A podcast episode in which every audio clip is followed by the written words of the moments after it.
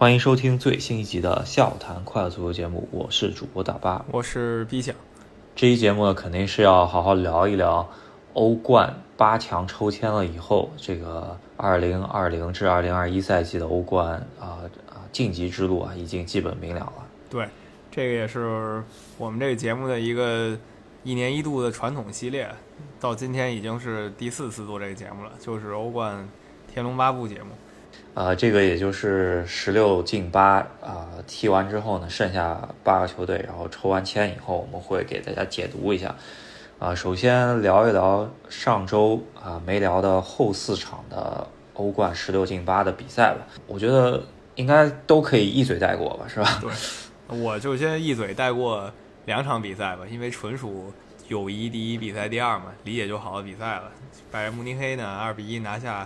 拉齐奥完全没有悬念，总比分六比二，这横扫这一场肯定是随便踢踢。然后另外呢，曼城二比零拿下门兴，这也是毫无悬念，对曼城来说基本不费劲儿吧，总比分四比零。这两个晋级呢是九成希望啊，在开始前基本所有球迷没有期待拉齐奥和门兴能爆冷。后面两场比赛呢，可能也稍微好点吧，呃，就想其实想象的应该还算激烈，但是踢出来的结果。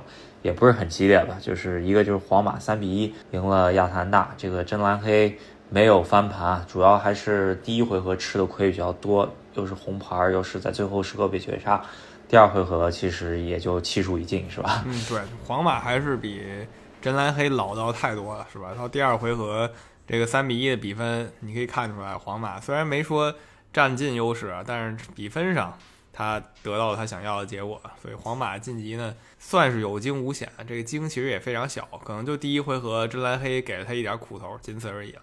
另外一场呢，本来以为是一个势均力敌的对抗，然后居然马竞把这个比赛踢得非常无趣啊！加上裁判可能有一点不公平吧，就是就算作为切尔西的球迷来看，这场比赛有两个判罚还是有点问题，特别是阿斯皮奎塔回传被截的那一个，然后他去拉人那个，我觉得。啊，判的严一点的话，红点套餐；判的稍微松一点的话，起码是点球。我觉得只能算一个插曲吧。就总的来说，这个大趋势，马竞实在是后缩太严重了，是吧？我很难想象他其实是那个被动的球队，然后他还要疯狂的后撤，后撤到最后就是切尔西先进一球，然后最后比赛前又进一球，然后总比分是个三比零，这个还是挺意外的。我觉得如果马竞但凡稍微主动一点，就两回合都主动一点的话。比分不至于是三比零，可能最后依旧是切尔西晋级，但也许是一个总比分一比零或者二比一这样的。可以看得出来，马竞应该是把重心应该没放在欧冠上面了。西蒙尼的赛后也没有特别大的脾气吧？这个比赛就如果按照往常他这个个性的话，起码按照这么的判罚，他估计得发发牢骚了。那赛后他就说切尔西可能更好一些，然后表扬一下菲利克斯也就没了。就我觉得这个应该也是他跟。呃，管理层可能也达达成一致了吧？今年呃，最重最重要的目标应该不在欧冠，是吧？对，我同意，因为联赛对于马德里竞技来说，真的已经非常接近了。然后呢，他如果把精力转移到欧冠八进四比赛，假如他晋级了，精力转移太多的话，联赛有可能丢啊。之前咱们提过皇家马德里啊、巴塞罗那，看样子被他甩开了。那你一看积分榜，其实都是闷声发大财，追也挺紧的。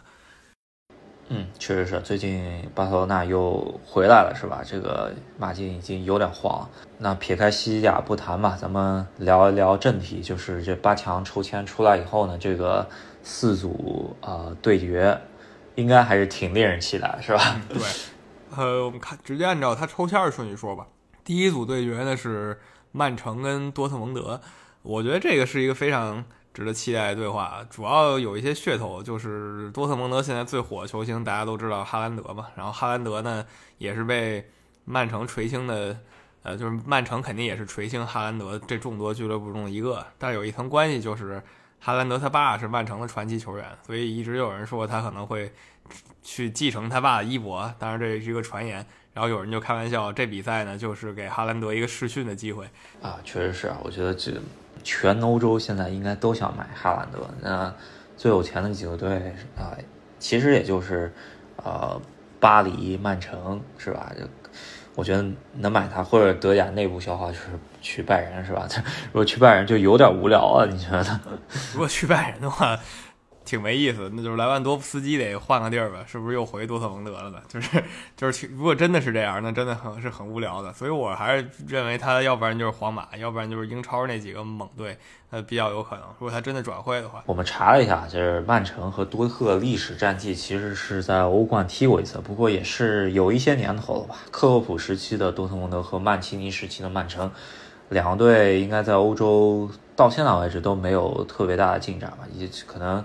多特蒙德前啊得得追溯到九九零年代了吧，然后但是最近一段时间虽然崛起了，但是一直也没有在欧洲赛场突破啊。然后曼城这边就是欧战一直是他们的痛，是吧？对。然后上次就是小组赛踢完了嘛，这一下这八九年前的事情了，所以两拨人基本都更新换代到头了，所以这次相遇算是一个全新的对决。然后至于谁赢呢？如果你只从实力和状态来看，那确实曼城应该是有七成，呃，出现概率的。但是变数一个是多特蒙德的球员这个青春风暴，有可能是一波是吧？摧弓拉朽，这个两回合比赛失去意义了。也有可能呢，瓜迪奥拉以前经常犯一个问题，就是这种大赛他排出一个之前自己都不太熟悉的打法，然后玩脱了，这是他有可能失利的原因。但如果你说他稳扎稳打，按总实力看。我觉得曼城是有七成赢面的。呃，从历史战绩来看吧，就是多特蒙德还稍占一筹吧。就是小组赛是一胜一平啊，都要追溯到巴洛特利时期的曼城啊。这所以曼城在历史战绩上没有任何的啊可以说说到的事情吧。然后啊，最近一次对抗可能都要到一个友谊赛的一个比赛啊，就是也是多特蒙德赢的啊。这个其实都没什么。可有有说服力了，对吧？毕竟人都换了。但是我想说一点，就是多特蒙德这个队现在这个感觉啊，就是青春风暴，感觉很像曼城前些年遇到的那支摩纳哥队。然后那个一六赛季的那个摩摩纳哥队啊，在曼城十六进八的时候碰着了，也是翻车了吧？那场比赛六比六总比分，啊，遇到那支摩纳哥队也是青春风暴，跟多特蒙德现在这个配置很像。所以说，曼城这瓜迪奥拉遇到这么一个青春风暴球队，感觉上来说，会不会是就变成别人的试金石了，是吧？一六那年，就其实是一六到一七赛季啊，那个赛季的摩纳哥让人印象非常深刻，是吧？他当时的主力球员现在都在各大球队踢。那场六比六里比较出彩的一个是姆巴佩，这是两场都有神级表演。那时候还是个小孩儿嘛。然后法比尼奥，现在利物浦的法比尼奥，然后之前很强的这个巴卡约科嘛，就是后来去切尔西没踢出来的，然后再加上法尔考，所以当时的曼城其实算是不可一世，在联赛里可凶了，然后到了欧冠里被摩纳哥教做人，但那届摩纳哥也挺强，他到四强才被尤文图斯淘汰。对，还有一个就是曼城也买过来那个伯纳多席尔瓦，也是。摩纳哥民宿啊，那个对曼城他自己进球了，就是相对于是给自己投了个简历，是吧？对，没错。对，总的来说这场就是有变数，但是如果说两队都按部就班的拉开了，然后按照平时的状态踢，然后没有什么超神表演的话，那应该曼城优势还是挺大的。呃，我觉得要关注一些球员，这个哈兰德咱们就不用说了，这个。啊，多特阵中很想去曼城，还有桑乔是吧？这个很有可能就像伯纳德席尔瓦之前的这个感觉了，是吧？对。然后曼城这边，我觉得斯特林可以看一下吧，他那个海报非常搞笑啊，就曼城做的海报是多特蒙德派出的是哈兰德，曼城派出的是斯特林，呃，还是挺幽默的，因为我想到哈兰德这个进球效率，人造人级别嘛，魔人布欧级别，是太太恐怖了。然后斯特林呢，我一想就是去年欧冠里空门不进是吧？致敬赫斯基大帝那。对，那咱们可以稍微看一眼吧。就是想说的一句，就是你提到斯特林了，就是曼城之前不是破了连胜嘛？然后据说就是有网友调侃，就是斯特林在他们连胜期间一个球都没进，所以这波连胜跟斯特林一点关系都没有啊！真是，说明他进球的那个怎么说，球荒也有一阵了。咱们。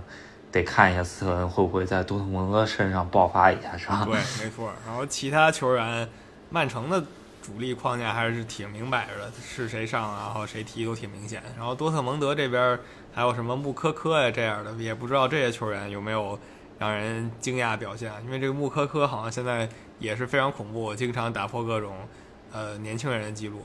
那我觉得这个对决啊，就想看哈兰德到底能不能掀翻曼城了吧。然后呃，其他来说，就我同意你说啊，曼城应该还是晋级希望大一点的。啊，毕竟总体实力来说，波特蒙德还是差差一点。那假设曼城就顺利晋级到四强了，那他潜在的对手呢，就是另一组对话——拜仁慕尼黑和巴黎圣日耳曼的胜者。啊，这个呢算是非常精彩了。这个是去年对话，就是决赛对话的重演。然后两个队呢，肯定又是雄心勃勃了。拜仁现在是宇宙队级别，非常想卫冕。然后巴黎呢？依旧是没捅破这层窗户纸，八强就遇到了拜仁。如果他能晋级四强，又会遇到很有可能是曼城啊，当然也有可能是多特，也是非常强劲对手。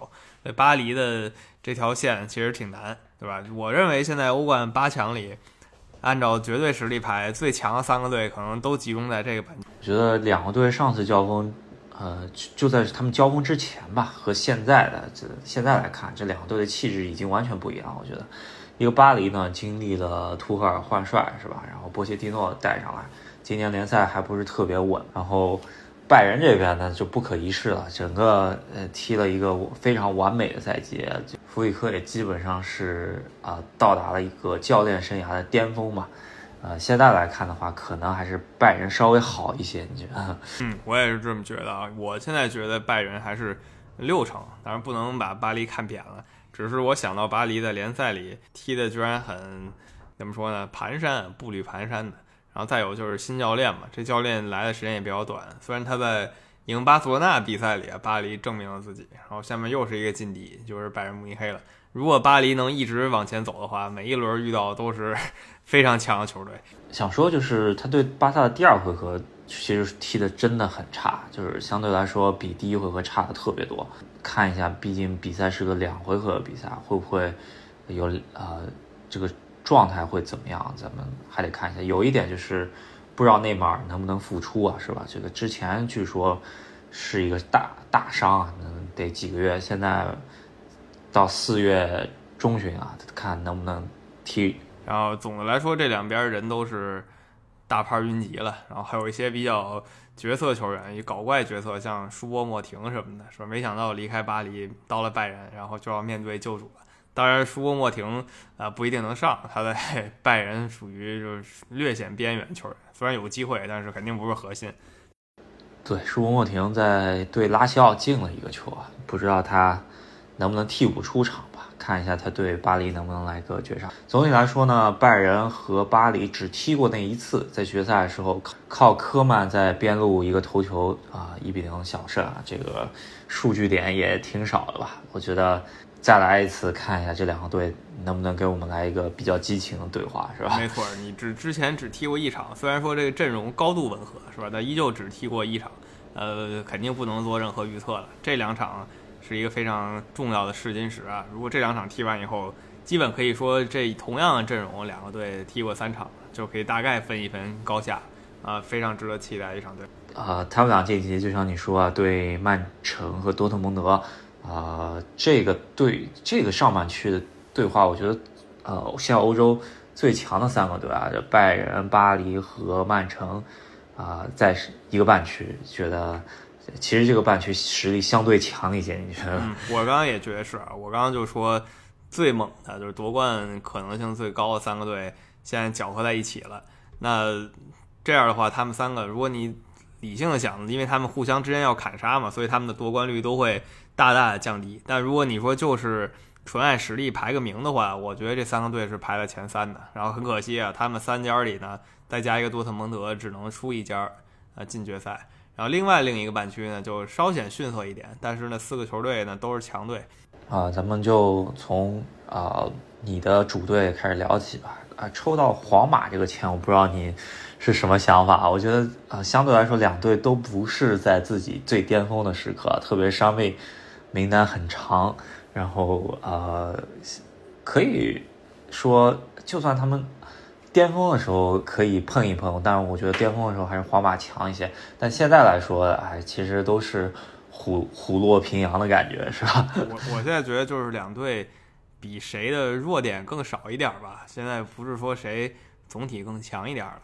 举个例子，就利物浦的弱点大家都看到了，是吧？中后卫呢，全部刮赛季报销了，三个人全报销了。然后呢，搭档就是临时请来的卡巴克和队内青训球员，这个一直搭档中后卫。目前我觉得一个好处就是，最起码在上周联赛和跟莱比锡比赛里看得出来，就是中后卫这个位置就意思意思，他们俩就随便上吧，保证守门员能正常发挥，然后保证中场拦截能正常发挥。中后卫稍微差差一点，那也没办法了，是吧？然后皇马这边呢，也是有很多球员受伤，比如阿扎尔这些球员都受伤了。然后拉莫斯能不能踢，也得画个问号，是吧？目前是说有可能，也有可能踢不了。这个我看的新闻就是说他也许要几周时间，也许要更长时间才能恢复。但我觉得皇马这边呃最大难点吧，就是跟利物浦两场欧冠之间那个周末。呃，四月六号跟四月中那那周那两周之间那个周末，他是跟巴塞罗那要踢西甲。我觉得就算皇马这赛季觉得自己西甲没有太大希望，他跟巴塞罗那也不能送吧，因为巴塞罗那还是觉得自己有希望的。那咱们刚刚也提过了，他们两个队其实都盯着马竞这个榜首位置，所以这场国家德比他也不能说放吧。所以这三场球连在一起呢，对皇马也是个考验。嗯，确实是。呃，这对利物浦其实是一个利好吧？啊。皇马这边其实啊，后防线这阵容也是够呛，这个卡瓦哈尔，所以半斤八两吧，我觉得两队。然后阿扎尔买过来基本上没用过，这阿扎尔呃真的是两个赛季基本上啊这个钱打水漂了，我觉得。对，目前来说是这样，看他就变胖了好多，然后状态远远不如切尔西时候犀利，所以我猜一下，就两个队。真就五五开吧，可能有球迷认为皇马更强一点，但是皇马是先主，然后后客，所以说一般来说先主那个球队稍微吃亏一点点啊，对吧？所所以说我认为总的来说是五五开。皇马跟利物浦呢，过往战绩上三胜，利物浦三胜，皇马也是三胜。然后利物浦三胜呢，时间有点久远，一个是八十年代的决赛，利物浦夺冠了。再有就是杰拉德时期，就是贝林特斯非常得意的那个赛季，零八零九赛季，然后利物浦两回合五比零横扫皇马。当然，皇马是比较面的时代，那个时候是年年十六强止步。然后接下来再遇见就是几年以后，利物浦低迷几年，罗杰斯带利物浦回到欧冠，没想到小组赛遇上皇马，结果呢更没想到的是，罗杰斯在小组赛里投降了，就是因为这一场比赛吧，也是让他彻底。失去了利物浦球迷的心啊！就是你是一个利物浦的教练，阵容再单薄，当时首发确实很尴尬。但是你阵容再单薄，你也不能说直接投降。然后再相遇呢，就是一八年，这个大家都看过的，一八年决赛，卡里乌斯的，哎，神级送吧，这个不不能送更多了。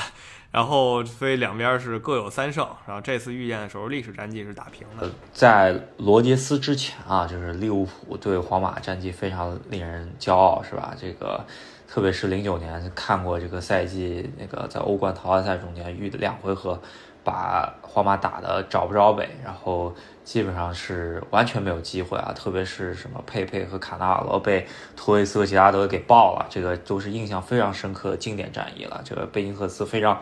不错的时刻是吧？然后啊，感觉就是罗杰斯突然就把利物浦带到一个下限，我觉得，呃，特别是好不容易进了欧冠啊以后呢，居然在小组赛就送给皇马两回合，而且对阵皇马的时候完全就是出工不出力的这感觉，啊，也是啊有点印象是吧？然后就是决赛这个也没什么可说，利物浦球迷心中的痛啊，虽然已经赢回来了是吧？对，所以总的来说两个队。这一次相遇也是一个很有意思的节点，这次算是实力比较接近了。之前呢，确实皇马十六郎时期是不太行，然后呢，罗杰斯时期利物浦太弱，是吧？现在呢是一个比较接近的时期，两个队碰一碰，看看高低啊，挺有意思的。然后接着就是切尔西跟波尔图的对决。那这个对决其实欧足联还是抽的挺有意思，我觉得把实力相当的球队都抽到一起了，是吧？我觉得二，切尔西球迷如果说今年能够走得远一些，真的是需要感谢土耳其名宿阿尔滕托普这个神之手抽出来的签嘛，是吧？对，没错，切尔西抽到公认的这个八强里最弱的，就是波尔图。首先，你不能说波尔图是弱队，这一点咱们得强调，他绝对是欧洲一线强队。但是在这八个队里呢，排排序，他只能是当老莫，这没办法。呃，他也是唯一一个。在小组赛出现以后呢，晋级到八强小组第二，其他球队全是小组第一。他呢是跟曼城一组拿到小组第二，然后爆冷打败尤文图斯晋级到八强的，还是非常犀利的表现。其实你回看波尔图在小组赛的表现，他也不是说曼城一家独大，然后其他三个队苟来苟去，他苟进去的。其实是曼城跟他两个队一起疯狂砍杀另外两个弱队，最后到一个什么情况呢？就奥林匹亚科斯。他去欧联杯嘛，小组第三，居然只得了三分，是吧？其他比赛全输。呃，切尔西和波尔图呢，我就想说，两个球队其实啊，不管在人员交流方面和教练交流方面都是非常频繁的。然后，呃，就在切尔西崛起以后呢，这个已经请过两次波尔图的教练直接空降了，是吧？所以说，呃，波尔图和切尔西做之间做生意是非常。清楚的，然后两个队在欧冠中间也碰过不少次了，啊，虽然小组赛居多啊，淘汰赛有啊一次，啊，但是我觉得啊，对于这个频繁的啊，就是两队的交流吧，我觉得啊，应该还是双相双方起码在管理层方面非常熟悉了。嗯，对，这场比赛我认为球迷之间也不会剑拔弩张啊，因为两个队之间是吧，共享了很多名宿，像穆里尼奥就是。最典型的，然后卡瓦略是吧？这些切尔西的大牌球星也都是波尔图出身的。然后波尔图呢，像刚才之前说了，他爆冷晋级八强以后，我认为他对他这个位置其实挺满意的。所以都跟切尔西呢，不管是爆冷晋级吧，再进一步，还是说按照实力来说，就是被切尔西打败啊，他应该是一个很满意的位置了。呃，应该是，我觉得特别是阵中。呃，这些当打之年的球星啊，我仔细看一下，波尔图不是像那年摩纳哥或者现在波多特蒙德这感觉，就是感觉球星都是什么零零后的球员啊。那我仔细看一下，都是九四、九五、九六这些当打之年的球星啊。所以说，他这些球星如果说踢得不错的话，下明年是不是就可能要去豪门了？这个也是符合波尔图一贯的这个经营理念了，是吧？呃。有几个球星想说一下吧，我觉得阵中啊镇宅哎怎么说镇镇队的球星，那就是啊回归了老队长这个佩佩是吧？这个在两回合对尤文图斯的比赛中间，别人说看到了佩佩当年十年前的影子，然后成为一线中卫的这个样子是吧？他这个状态还是很有可能这个欧洲杯呼啦。中坚力量不是鲁本迪亚斯，而就是佩佩，是吧？对，真真不是没可能。他这个状态在跟尤文图斯那场，我非常惊讶，看到他还有这么好的状态，非非常佩服。想起他其实十几年前切尔西遇到波尔图的时候，他就是波尔图的主力，那个时候还没有去皇马呢。然后现在遇到切尔西，他居然还是波尔图的主力，这是非常厉害。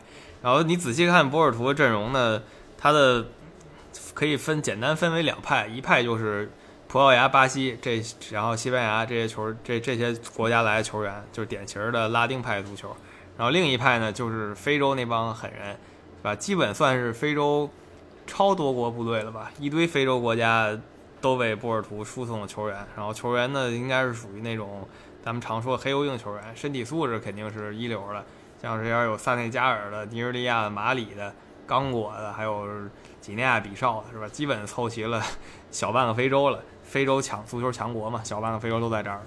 呃，有一点值得说，就是他们现在主力当家前锋虽然只加盟一个赛季，但基本上也看出来他这个背了九号，然后在欧冠中间还进了尤文图斯球的这个伊朗中锋塔雷米啊，是上一场红牌两黄变一红，要停赛第一回合，那这对切尔西来说就是非常不错的一个消息了。相对来说，本来实力就弱一些，然后。啊，主力中锋还上不了，那切尔西应该是啊晋级希望非常大吧？我觉得我只能这么说。然后图赫尔感觉这个呃教练的命运啊，在切尔西的起码在这个命运来说，感觉还挺不错的，是吧？就感觉有这么一呃，怎么说吉人天相的感觉是吧？对，图赫尔目前这个运势有点当年这个迪马特奥的感觉，是吧？迪马特奥那半年的感觉非常不错的感觉，就是能遇到最弱的对手。虽然这个最弱的对手也是个强队，但他依旧是能遇见里最弱的对手，这都是挺好的消息。然后对方呢，像你刚刚说这伊朗大哥也上不了。然后顺便补一句，就这伊朗人是中国国足的噩梦，是吧？在 进过我们中国国家队。两个关键比赛进球，一次是预选赛，一次是亚洲杯嘛。然后还有一个波尔图阵中要提一下的，大家可以关注一下，就是他这个刚果黑人后卫，叫叫叫呃姆本巴是吧？他一直被誉为是新孔帕尼，因为他两个人的履历很类似。就刚果以前比利时殖民地嘛，所以那儿的非洲人很多都跟比利时有关系。然后姆本巴呢也是在比利时踢出来的，只不过他才是选择效力自己的，呃，就怎么说呢？自己的母国不像孔巴尼就效力了比利时了，嗯，可能这个球员的实力还没有到达能够直接在比利时踢主力吧，所以说他效力自己母国的，呃，之前反正在英超踢过这个球员啊，但是没有踢出来，现在呃去了一个怎么说黑店吧，给他造造星是吧？就感觉突然这赛季就踢的还可以了，然后。呃，波尔图阵中就像啊，我们之前说了，并不是很弱。然后中场两大核心啊，一个是葡萄牙边缘国脚奥里维拉，然后进了尤文那个贴地斩是吧？这个呃，这个球进的也是挺漂亮的。然后啊，还有一个乌里韦，这个是一个后腰球员，然后他是在呃哥伦比亚去呃踢了一八年世界杯的这么一个球员，所以说。啊，不管怎么来说，中轴线还是挺不错的一个呃框架，是吧？啊，刚刚你卡了不？我就直接说了啊啊。然后最后一个可以关注的吧，就是葡萄牙不是就是波尔图的教练，波尔图这个教练也还行。他虽然不是什么大牌教练呢，但是呢，他目前来说在波尔图还是稳扎稳打。波尔图该拿到成绩他也都拿到了，就是这个孔塞桑是吧？他之前踢球的时候，我们看了一下，也有过一些辉煌的履历，当然不是什么巨大牌球员。他跟西蒙尼呢，当年一起在拉齐奥拿过意甲冠军，这个算是二十年前一个非常了不起的成就了。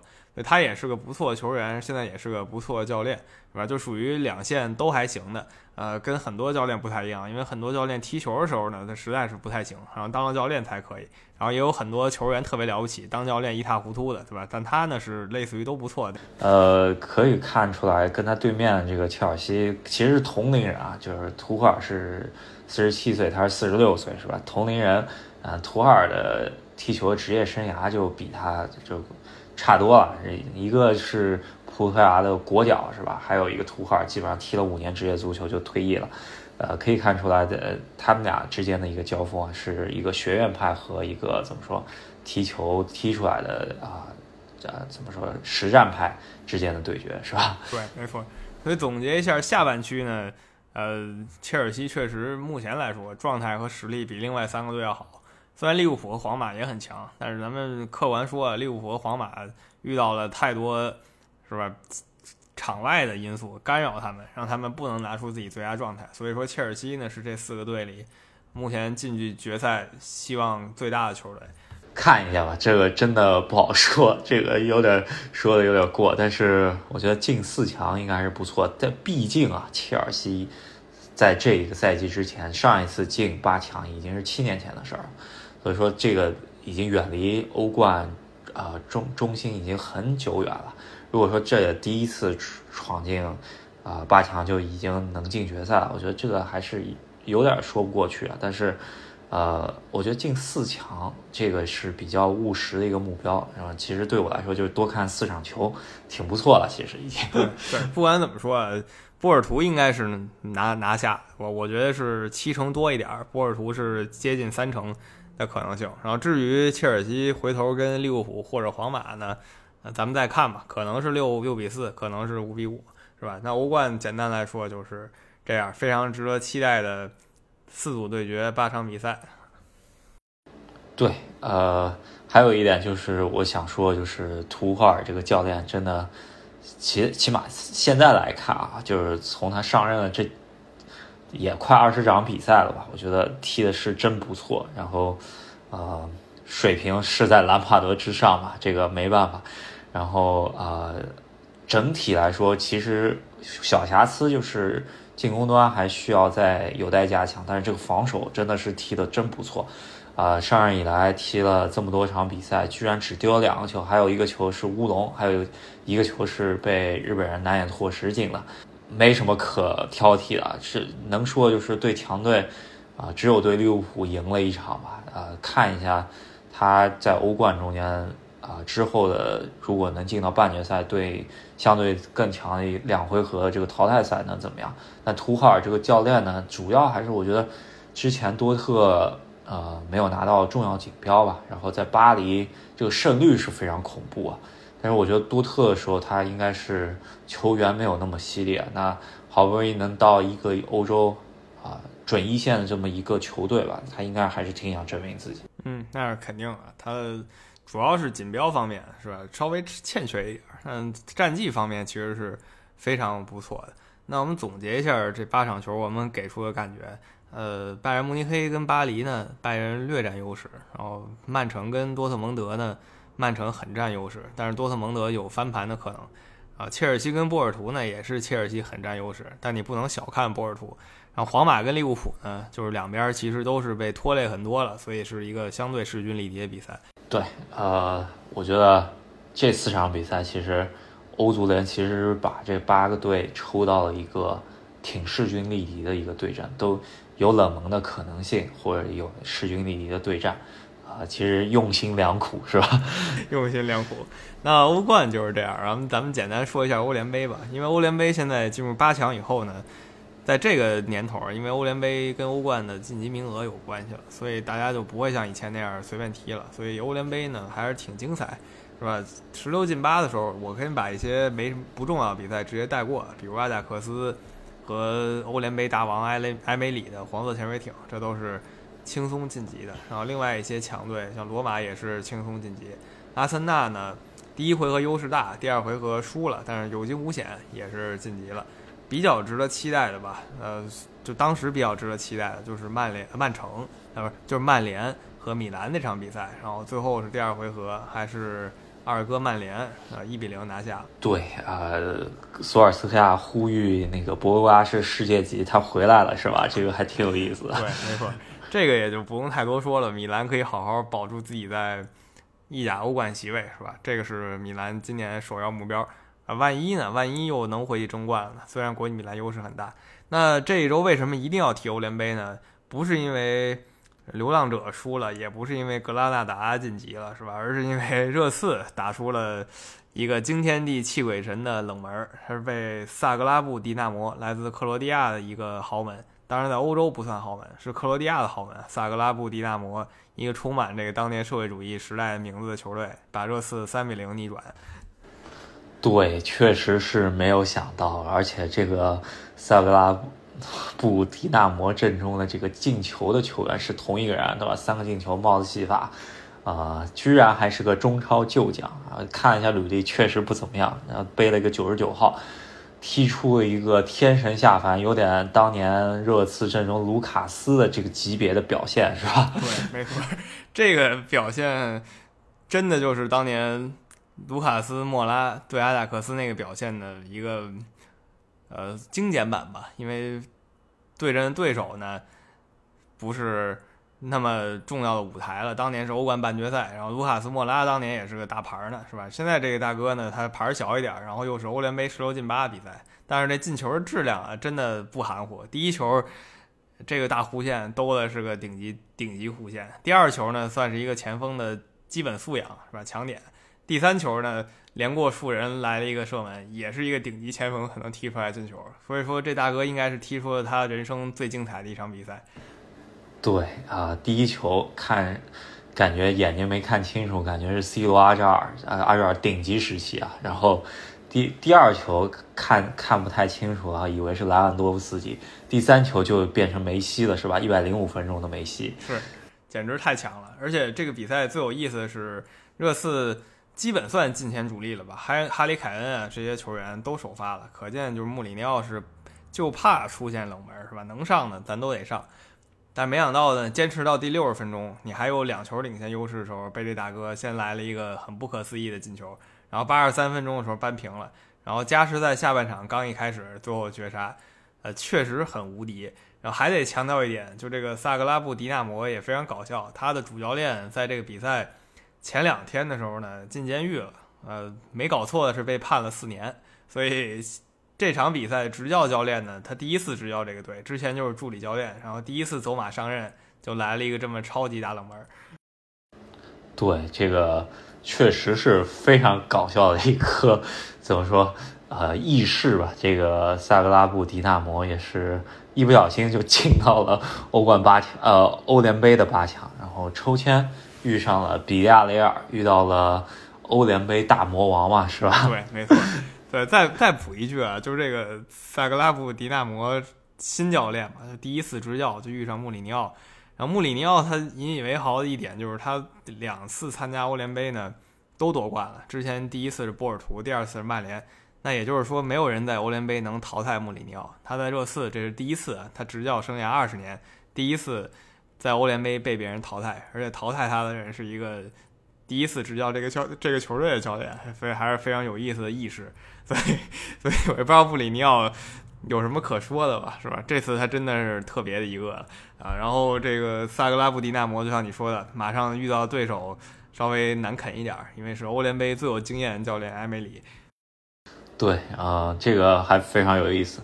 然后穆里尼奥这个赛季啊，在欧联杯出局以后呢，他应该首先联赛是没啥希望，是吧？然后呃，现在来看还有一个足总杯，还有一个联赛杯。联赛杯是最有希望，咱们已经反复强调无数次，这个可能就是穆里尼奥本赛季这个工作保不保得住的一个最后稻草了。穆里尼奥呃，其实赛季初。孙凯连线非常不错的时候，没有想到发展到如此吧？但是，呃，现在这个境地确实比较被动了。我觉得还是跟热刺有一点四线出击，然后阵容还没到这个强度有一定关系。我觉得，嗯，我也很同意啊，确实玩错了。热刺真的就是，我认为，呃，联赛必守，然后你要不然就是国内两杯赛里全拿，要不然就是拿欧洲那个杯赛。他现在是。鳌拜鳌拜嘛，是吧？我全都要，所以这就就不行了。他真的只能是至少扔一线，对吧？他国内全没扔的话，那你只能把欧洲那线扔。他那也不愿意扔，就变成了现在这个样子。呃，看看吧。就像我们说了一，真的是每一期聊到热刺必聊的就是这个联赛杯嘛。还有两个礼拜，他能不能守住自己这道稻草，然后给热刺一点小小的光荣？当然，对热刺队来说，这个是非常重要的。一杯水啊，就算他们渴到最极致的时候，那一杯水能救他命的一个奖杯，看看能不能拿到。跟热刺死对头阿森纳其实，啊，相对日子过得稍微好一些，是吧？那个阿森纳最近，啊，其实还算不错吧。虽然对奥林匹亚克斯踢了一个不痛不痒的输了一比零啊，但是晋级了。总体来说，遇到了一个捷克这个，呃，布拉格斯拉维亚这个队。只能说啊，这虽然牌牌面不怎么样，但是不是弱队，是吧？对，没错。但如果我们讲牌面的话，就是阿森纳应该是能淘汰布拉格斯拉维亚，然后潜水艇应该能淘汰萨格拉布迪纳摩。那比较可能出现、最有可能出现半决赛对决呢，居然是阿森纳对埃梅里的黄色潜水艇。这个算是命运的安排吧？埃梅里是不是能在阿森纳面前？证明一下自己，对，特别是在他最擅长的舞台欧联杯，是吧？这个非常有意思，非常也是非常令人期待的，有可能出现的一种局面，是吧？对，没错。所以另外一个半区呢，相对呃火花少一点。曼联跟这个格拉纳达，我觉得曼联应该是没有什么问题的，至少七成吧。另外一个对决呢很有意思，就是阿贾克斯对罗马。但这两个队。都是强队，可惜他们球迷群体不是很够。那如果你是这两队球迷的话，这场比赛绝对值得期待。呃，谁晋级不太好说，都是欧洲的强队。呃，曼联这边来说呢，就是相对这个局面比穆里尼奥的热刺好太多，是吧？就是索尔斯克亚本赛季，我觉得唯一黑点就是进到欧联杯，是吧？其他没有任何特别多的黑点了。这个。能拿到稳稳，现在看着联赛第二是吧？然后其他也没有，啊，其他就是足总杯还在啊争夺中间。这个，呃，我觉得索尔斯克亚没什么太大问题吧，是吧？如果欧联杯还能进一步，啊能够走远一点。现在来看的话，应该来说，半决赛、决赛都是可以想的吧，是吧？如果我们只从这牌面来看的话，最有可能决赛是曼联对阵阿森纳，是吧？这还是 挺有意思的一场欧联杯决赛。对，呃，其实啊，你看这个欧联杯，啊，球队吧，就是一个克罗地亚，两个西班牙，两个英格兰，加捷克，加罗马和阿加呃荷兰，对吧？这个这个球队，如果说热刺能够进来的话，三个英格兰，那基本上有很有可能出现英格兰会师的局面。那现在来说，就是一边一个英格兰队，相对来说实力来说，财力的来说。感觉上是英格兰球队占优一点，是吧？这个，呃，欧冠那边呢，基本上都是英格兰特别占优了，是吧？看出来。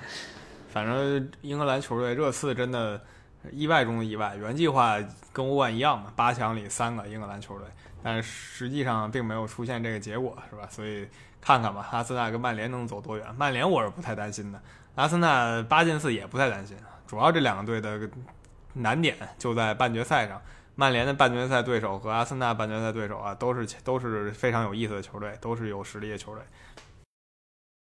那个阿贾克斯得说一嘴吧，就是他们之前从南安普顿引进的这个塔迪奇啊，嗯，虽然啊在欧冠中间踢得不错，也没有球队来找他，可能也是因为年龄的关系吧。然后啊，可能啊在阿贾克斯现在踢的真不错，因为他。